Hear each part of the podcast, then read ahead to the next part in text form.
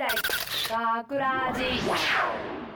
大阪芸大学ラジポッドキャスト。今回のお相手は大阪芸術大学放送学科アナウンスコースの山本大輝と吉田いいこと声優コースの山崎ひかると北川優太と制作コースの奥村かなです。よろしくお願いします。さて今回のポッドキャストでは7月15日にオンエアされた本放送の内容を聞いていただくことができますできます。やった。なのでそちらは後ほどゆっくりお楽しみいただくとして本放送でオンエアされたショートストーリー「猫の気持ち」の脚本を担当した奥村さん。はい。本編内容の紹介をお願いします。はい。ではえっ、とまずこの話ができたきっかけは、なんか人とかとなんか会話してて話してたらなんか変な解釈とかなって、なんかそのなんて言うんですか。なんか気持ちとかが全然伝わらない時があるじゃないですか。その悩み。でそれの代わり人じゃなくて代わりに猫ちゃん猫を代わりにその猫の気持ちっていうので今回書きました。そうですね。伝わらないことはありますもんね、はい。い、っぱいもう普段から。でこの話の見どころっていうかまあ登場する人がその猫の太郎と,、えーろえーと小学生のマリちゃんと、そのマリちゃんのお母さんママとあと機械機械音があるんですけどそれは ちょっと聞いてもらいたいんですけど。聞きどころが聞きどころですね面白かったあれはい。そんな感じです。はい。いや皆さん聞いてみてどうでしたか？なああれ機械の音は聞いてもらうと分かるんですけどあのちゃんと人の声でやってるんですよねあれ。そうですよね。あのソフトとかで合成してるあれじゃうん合成はしてるか。あのちょっとエフェクトかけてるだけで人の声で録音してるもんね。ね。完全に人の声で、もうなのにもう字の時点でこれ機械の音じゃねって言ってましたもん。全然わから遜色ないですよね。シリシリと遜色ないですよね。シリと戦えますよねあの声は。あれは。すごかった。どうですか吉田さんは？はい。もう思わず「ヘイシリ」って言いたくなる感じんですけど、まあ、機械音だけじゃなくてめっちゃくちゃ太郎とマリちゃんとママが可愛かった。可愛い。可愛かったですね、はい。本当そうですね脚本自体もなんか奥村さんらしいというか可愛らしい脚本でちょっと心がねほっこりするような内容だったのでそんな奥村さん脚本のショートストーリー「猫の気持ち」はこのポッドキャストの最後に聞いていただけます。どうぞお楽しみに。楽しみとはいえ我々の勝手を言わせてもらいますとできればリアルタイムで聞いていただきたいです。それですね。なので毎週土曜夜10時55分からの本放送大阪芸大学ラジも忘れずにチェックしてください。お願いします。それでは今週のテーマトークへと参りましょう。さて皆さんもう7月も半ば夏本番ですね夏といえば皆さん何を思い浮かべますか？これその BGM 完全にそれ一個しか出てこないじゃん。何を思い浮かべますかそう夏といえばもちろん怖い話。リスナーの皆さん今日は我々の怖い話で存分に肝を冷やしていただきます。はい。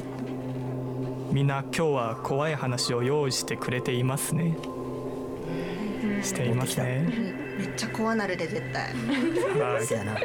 ちょっと恐怖のポッドキャストになってしまうかもしれませんがまず奥村さんからはい。よろしくお願いします。はい、えっと私が中学3年生の時にカナダにちょっと短期留学してた時の話です。と日本に帰る最終日の時に友達と3人で行動してた私は飛行機の関係で深夜に空港で待機してました。待機時間が長くて退屈だったので探検がてらその空港の一番端の人気のないトイレに一人の友達は行かないって言ったんでもう一人の友達と私の二人で行ってみることにしましたでトイレは個室が20個ぐらいあってなぜかその半分以上が使用禁止で、まあ、その時点でちょっと不気味やったんですけど、まあ、そこまで気にせず空いてる個室に入りました。すると隣の個室からカサカサカサって人が動く音とか水を流す音とか聞こえてきました。その時は普通に誰か入ってるんやなって思ってたんですけど個室出たら隣のドアに使用禁止の文字が貼ってありました。使用禁止と思っても書いてても入れるのかなと思ってドア開けようとしたんですけどその時ドア閉まってて開かなかってで人が入ってるはずもなかったんですけど一緒にいてた友達にもそのカサカサって音とか流れる音とかは聞こえていてで怖くなって一回待機してた場所に、まあ、戻ったんですけど、待ってくれてたそのもう一人の友達を連れてもう一回そのトイレの個室見に行ったらあ開いてなかったはずのその個室のドアが開け離れててで中覗くとトイレ全体がガムテープでぐるぐる巻きにされていて水を流すことさえできない状態でした。水を流す音は確かに聞こえてたのに今でも使用禁止と書かれたトイレのドアを見るとあの時のことを思い出して怖くなります。あれは一体何だったのでしょうか？ちょっとトップバッターからヘビーすぎるでしょ。来たな。ええめっちゃ怖かったです。カナダ？カナダのしかも海外ってので余計に日本と違うから余計に怖くなってしかも最終日で楽しんでたのにそんなことあったから。一気にこのそうですね。下げられるという。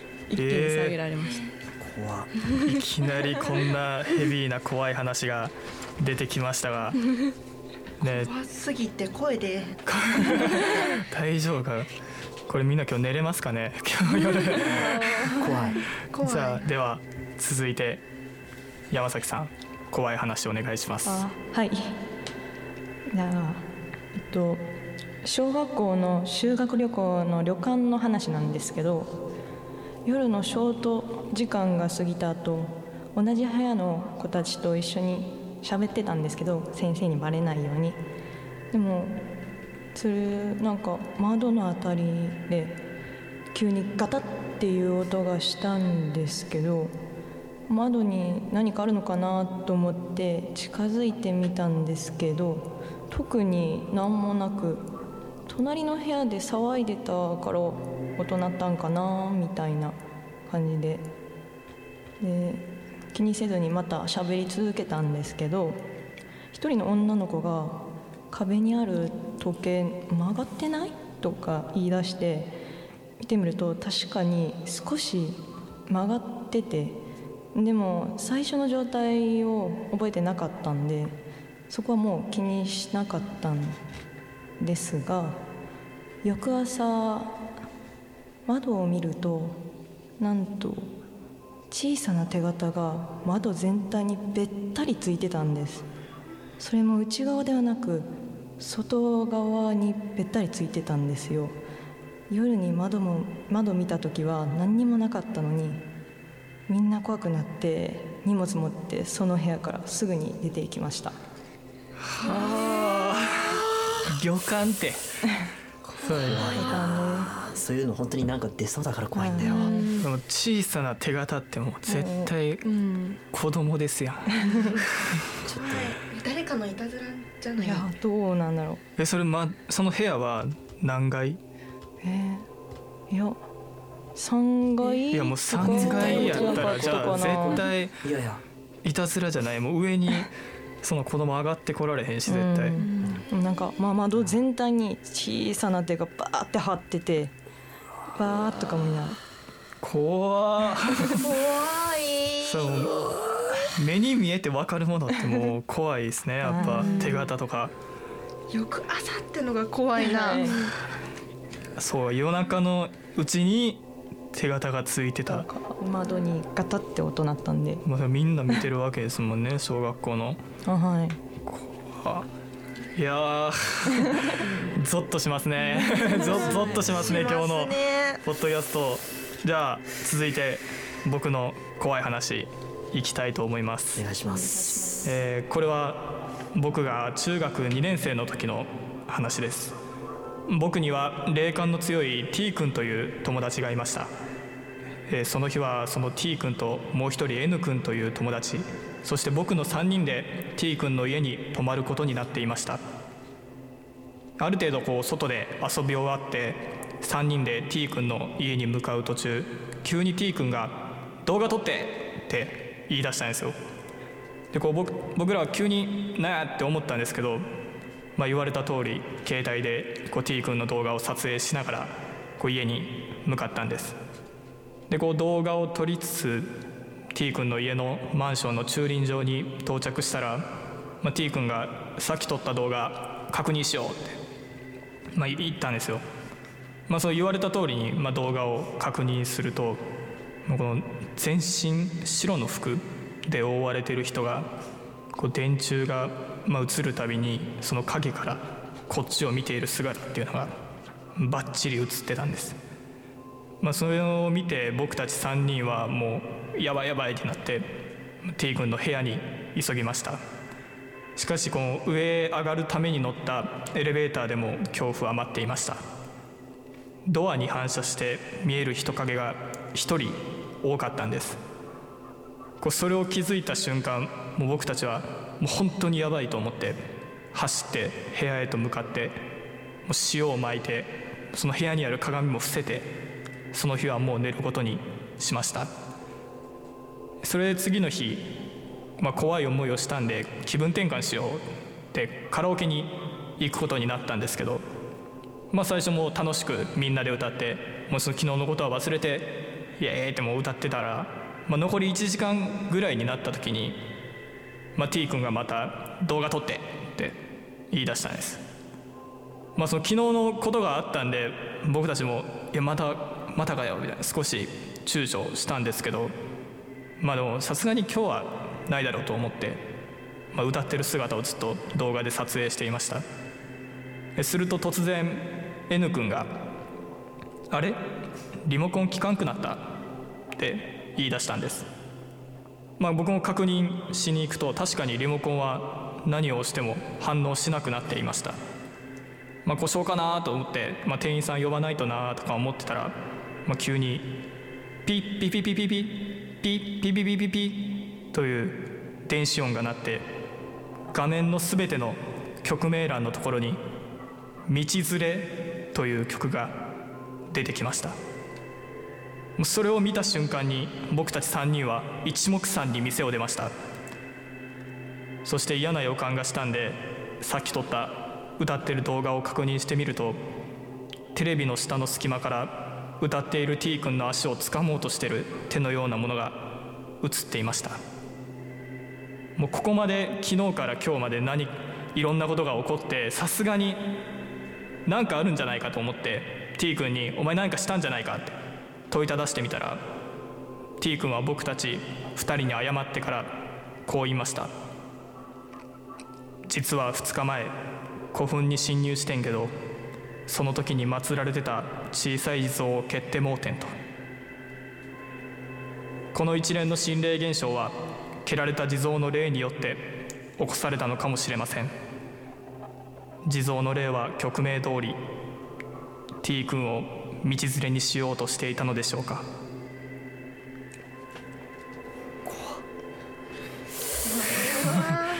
なんか本当に息止まりそうになったわ今。これはもう全てもう地蔵ですよね。そのなんで起こったのかまでしっかりと分かってしまうっていうこの怖さ。で T 君はなんで自分が動画撮ろうって言い出したのかも。俺なんで言ったか分からへんって後日こう言ってたんですよ。だからもうその時にはもうもしかしたらもう何かがついてた可能性っていうのはまああるんじゃないかなと思いますね。T 君その後どうしたんですか？T 君はももともとそういう心霊現象っていうのに多く遭遇するというか霊感が強いんででも今回はもうなんかお祓いかなんか行ったと思うんですけどもう、まあ、そこからもまたちょくちょく聞くの金縛りもしょっちゅうあるしみたいな。だから僕自身は霊感ないんですけどもうその強い T 君と一緒におったことによって多分つられてそういう現象になってしまったんじゃないかなと思います。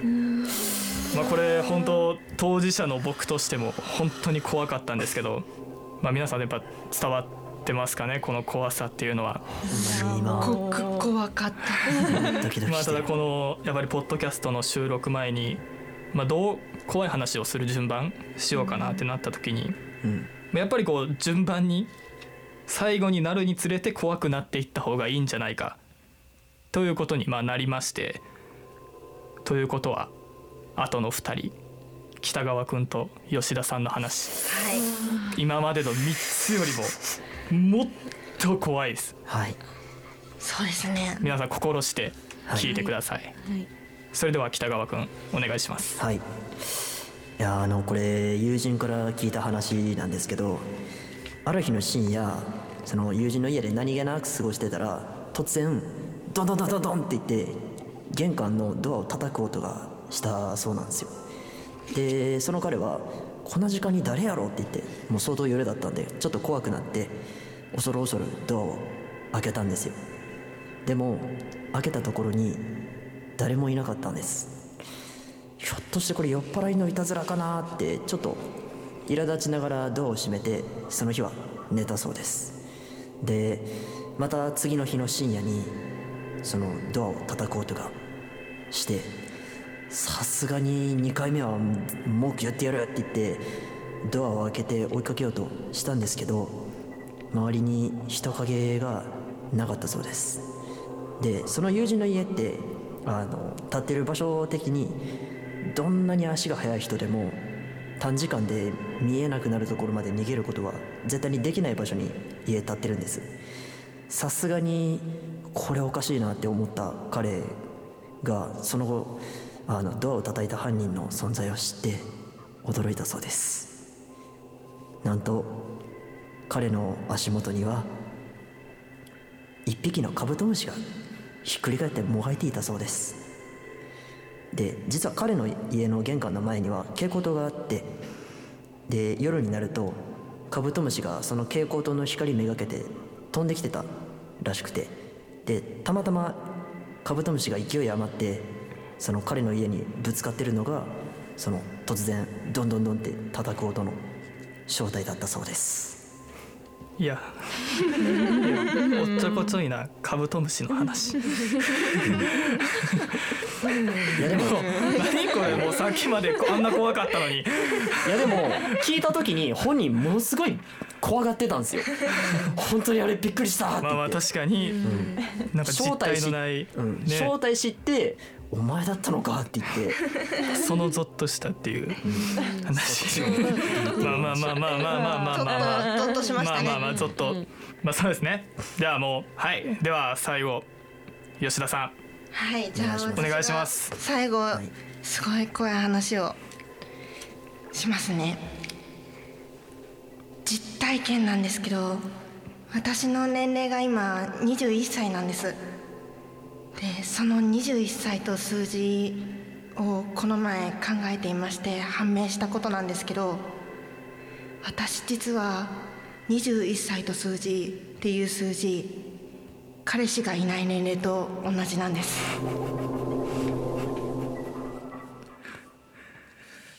はいというわけで今回は夏にぴったりな怖い話をお送りしました。はい。突っ込んでくれ。突っ込んでくれ。いやいやもうねこの話をポッドキャストでしようとした吉田さんが一番怖いということで。そこにそこに一番ゾッとしたということで今回のポッドキャストはもう締めましょうもうはい学ラジでは皆さんからのメッセージを受け付けています本放送やポッドキャストなどの感想も何でも結構です。お。FMO ホームページ内にある学ラジのページのコンタクトをクリック。専用リクエストフォームからエントリーください。また学ラジの TwitterFacebook にもぜひ遊びに来てください。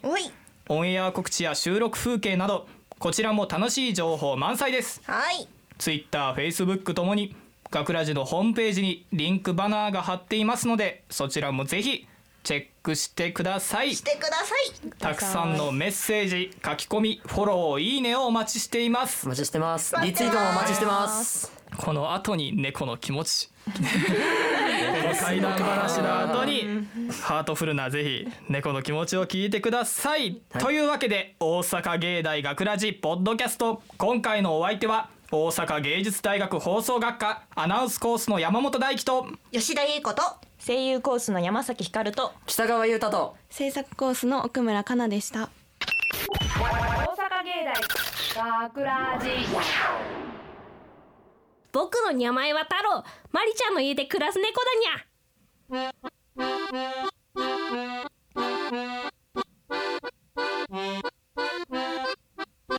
学ラジショートストーリー。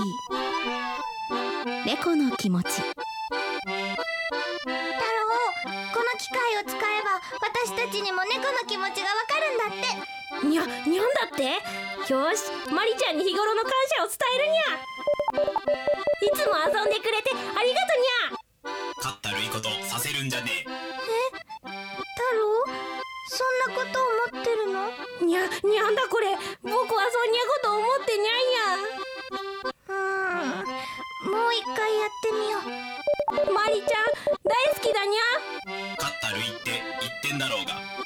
から違うにゃ太郎私のこと嫌いなの？マリちゃんにゃかないでにゃここのボタン押せばいいのかにゃこの機械は嘘つきだにゃ嘘泣きすんなよ。可愛くねえぞ。にゃどうすればいいにゃあらあらマリどうしたの？太郎がどうしたの？この機械設定が犬用になってるわよ。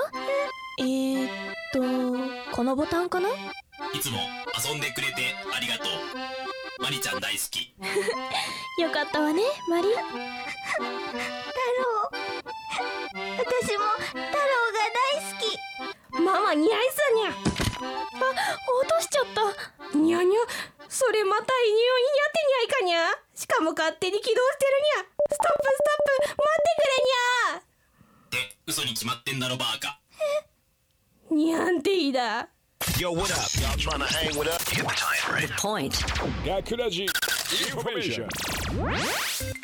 明日7月16日日曜日あさって17日月曜祝日は大阪芸大のオープンキャンパス注目のプログラムは VR ドーム映像展今年4月に誕生したアートサイエンス学科の特別講義やワークショップ昨年メジャーデビューした大阪芸大の卒業生人気バンドやばい T シャツ屋さんが登場する17日限定のトークイベントなど盛りだくさん。そして私たち学ラジはラジオ体験プログラムを実施。詳しくは大阪芸大のホームページをチェック。大阪芸大学ラジ脚本奥村かな。出演岩崎さくら大橋由香森美里大西光一郎。制作大阪芸術大学放送学科ゴールデン X 大阪芸大学ラジこの番組は夢の続きへ大阪芸術大学グループの提供でお送りしました。